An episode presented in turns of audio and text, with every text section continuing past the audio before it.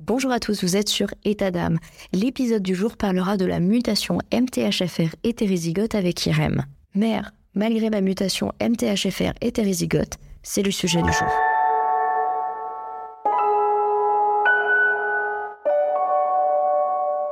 État d'âme, un podcast qui vous embarque dans l'esprit et le corps des femmes. Avec des témoignages poignants, des histoires immersives prenantes et des interventions de professionnels de santé sur des sujets spécifiques concernant le corps et l'esprit. État d'âme, chaque femme est unique et chaque parcours de vie l'est aussi. Découvrez la femme dans tous ses états. État d'âme, un podcast de Stéphanie Jarry.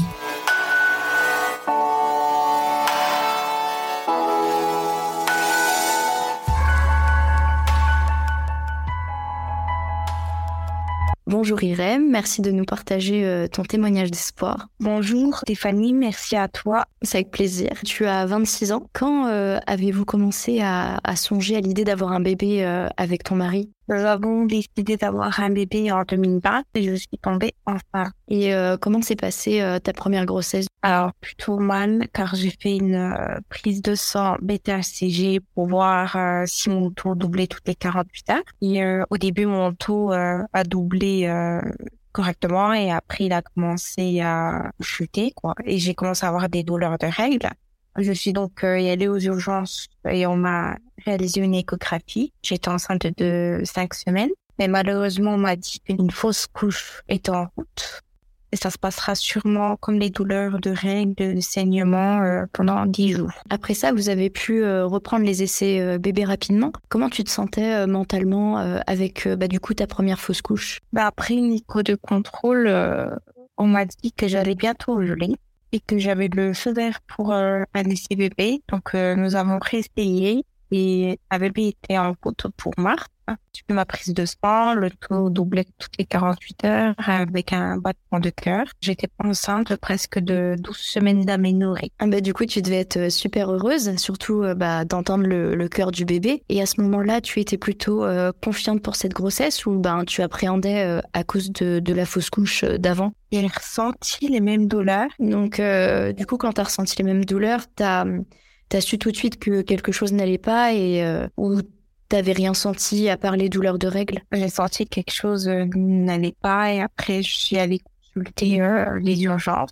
On m'a fait une échographie et euh, le battement de cœur de mon bébé s'est arrêté. On me dit votre bébé est mort de, 10 jours dans votre ventre. Donc ça a dû être ben, vraiment un déchirement. Et tu as pensé tout de suite que quelque chose ben, n'allait pas? Les médecins, ils ont dit qu'ils allaient essayer de voir s'il y avait quelque chose, parce que là, c'était déjà la deuxième fois, donc... Euh, non, même pas, rien du tout. Euh, je me suis euh, juste retrouvée en urgence en curtage. Ils m'ont dit sûrement une analyse pour savoir pourquoi cela est arrivé.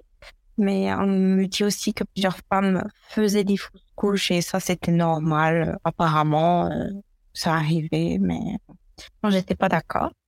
Je leur ai dit que j'avais sûrement, mais vraiment sûrement quelque chose. Et je le sentais. Et je voulais qu'on s'occupe de moi de A à Z et faire des recherches. On me dit, euh, on fera sûrement une analyse et une prise de sang, mais les, analyses approfondies euh, seront à la troisième fausse couche. Donc j'étais pas d'accord, hein, parce que trois fois vivre la même chose, c'est vraiment pas évident. Mm. Donc euh, je, comprenais pas quoi. Bah oui, parce que bah ouais, t'es es humaine, t'as un cœur, t'es pas un robot, et, euh, et c'est sûr que bah t'avais envie de comprendre bah, ce qui se passait en fait. Donc euh, là, du coup, t'as, est-ce que t'as décidé d'aller voir un, un autre médecin? Alors oui, j'ai décidé de partir en Turquie j'ai pris euh, un rendez-vous chez une gynécologue privée. Mon homme et moi, nous avons consulté ensemble et on a résumé notre histoire, ce qui s'est passé en France. Le docteur nous a dit qu'elle fera les analyses les plus approfondies pour nous donner une réponse d'ici un mois. Donc, elle nous a fait une, elle m'a fait une échographie, plus une prise de sang ADN de mon homme et de moi. Et on regardera les génétiques, euh, etc. Et on s'est mis d'accord, on s'est fixé une date avec le médecin. En attendant, un cadre et voilà, un coup de fil un matin. Donc, on me dit, tu as une mutation, euh, une mutation MTHFR hétérozygote. Donc, je lui demande ce que c'est. Euh, elle m'explique, elle, me dit que c'est génétique, sûrement dans ma famille et que quelqu'un a ce souci. mais qu'ils ont réussi à avoir des enfants sans souci malgré la mutation, mais que les corps sont différents.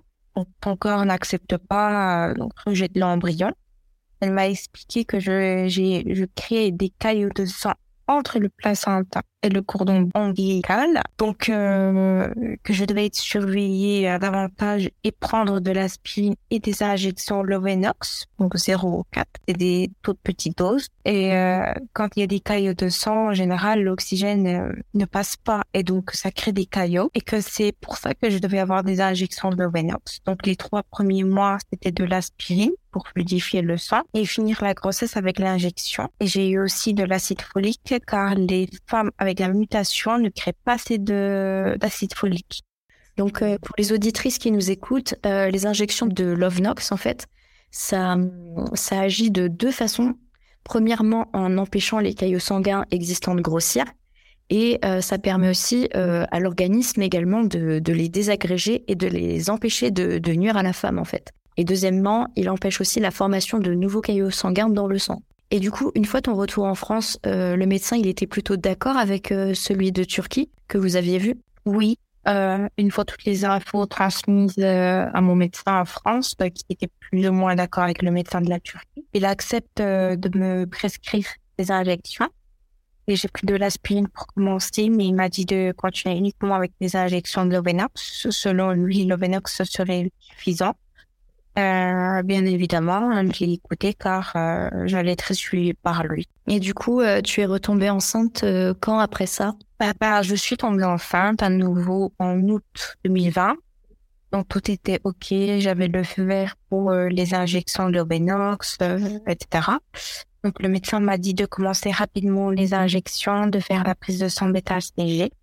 J'étais sous haute surveillance et on était très heureux car mon bébé s'est accroché cette fois-ci. Et neuf mois de grossesse, j'ai quand même consulté pas mal de fois quand même pour les urgences, mais parce que je, je paniquais un peu à tout. du coup, c'est normal. Euh, donc, tu étais euh, très stressée euh, pendant cette grossesse? Oui, mais même beaucoup, mais plus psychologiquement, j'étais très fatiguée. Après, c'est normal quand euh, vous avez deux fausses couches, des médecins qui ne sont pas d'accord entre eux et tout ce qui va avec. Ben, j'étais forcément pas rassurée euh, tout le temps. Médecin interne, lors de mon dernier rendez-vous à l'hôpital euh, avant l'accouchement, me dit injection, mais pourquoi il faut l'arrêter, etc. Donc je lui explique que et il réexplique, hein, mais elle comprend pas. Alors, d'après ma mutation, D'après elle, ma mutation ne crée pas de caillots et que ça ne sert à rien. Euh, mais je ne l'ai pas écouté. Je lui ai dit que je ferais comme euh, convenu avec le, gynécologue. Et après notre grande discussion, elle m'a dit que la mutation MTHFR n'était pas très connue. Et donc, euh, rien ne prouvait que ça marchait les injections de Lovenox. Du coup, pour toi, tu étais persuadée que bah, c'est ça qui, qui t'a fait euh, avoir euh, bah, du coup ta magnifique euh, petite fille aujourd'hui. Oui, la preuve, ça marche. J'ai réussi à partir jusqu'au bout avec la grossesse et avoir ma fille. Elle, elle, en plus de ça, elle voulait même pas venir à, à, terme. Quoi. Elle était, on était à quelques jours du terme, on va dire. Elle était tellement bien dans mon ventre. C'est trop mignon. En tout cas, euh, vraiment félicitations. Parfois, bah, il faut savoir s'écouter et se faire confiance, surtout quand on sent que bah, il y a quelque chose qui va pas, et euh, d'avoir toujours euh, bah, au moins deux avis médicaux. Si on n'est pas certain du premier, au moins il peut y avoir un, un, autre médecin qui donne aussi son avis. Si jamais tu avais un conseil à donner aux auditrices qui nous écoutent et qui viennent d'apprendre qu'elles sont atteintes de la mutation MTHFR, euh, qu'as-tu envie de leur dire comme euh, message d'espoir? Il faut rien lâcher, surtout ne pas perdre l'espoir. J'étais la première à dire que j'aurais jamais de gamin, je m'en sortirai jamais avec cette grossesse. Je me suis quand même accrochée. Il faut toujours s'accrocher et euh, se dire je vais y arriver, je vais, je vais le faire, je vais me donner à fond et consulter s'il faut à la moindre de douleur, de choses, mais surtout rien lâcher, rien, mais vraiment rien. En tout cas, euh, ben merci beaucoup Irem d'avoir partagé avec nous ta belle histoire qui se termine par un beau bébé. C'est sur ce conseil que l'épisode se termine. Pour retrouver Irem sur Instagram, je vous mets le lien en description. Vous écoutiez État d'âme, un podcast de Stéphanie Jarry. À très vite pour un prochain épisode.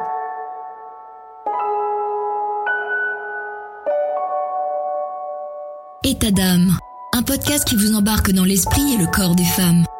Avec des témoignages poignants, des histoires immersives prenantes et des interventions de professionnels de santé pour vous éclairer sur des sujets spécifiques concernant le corps et l'esprit.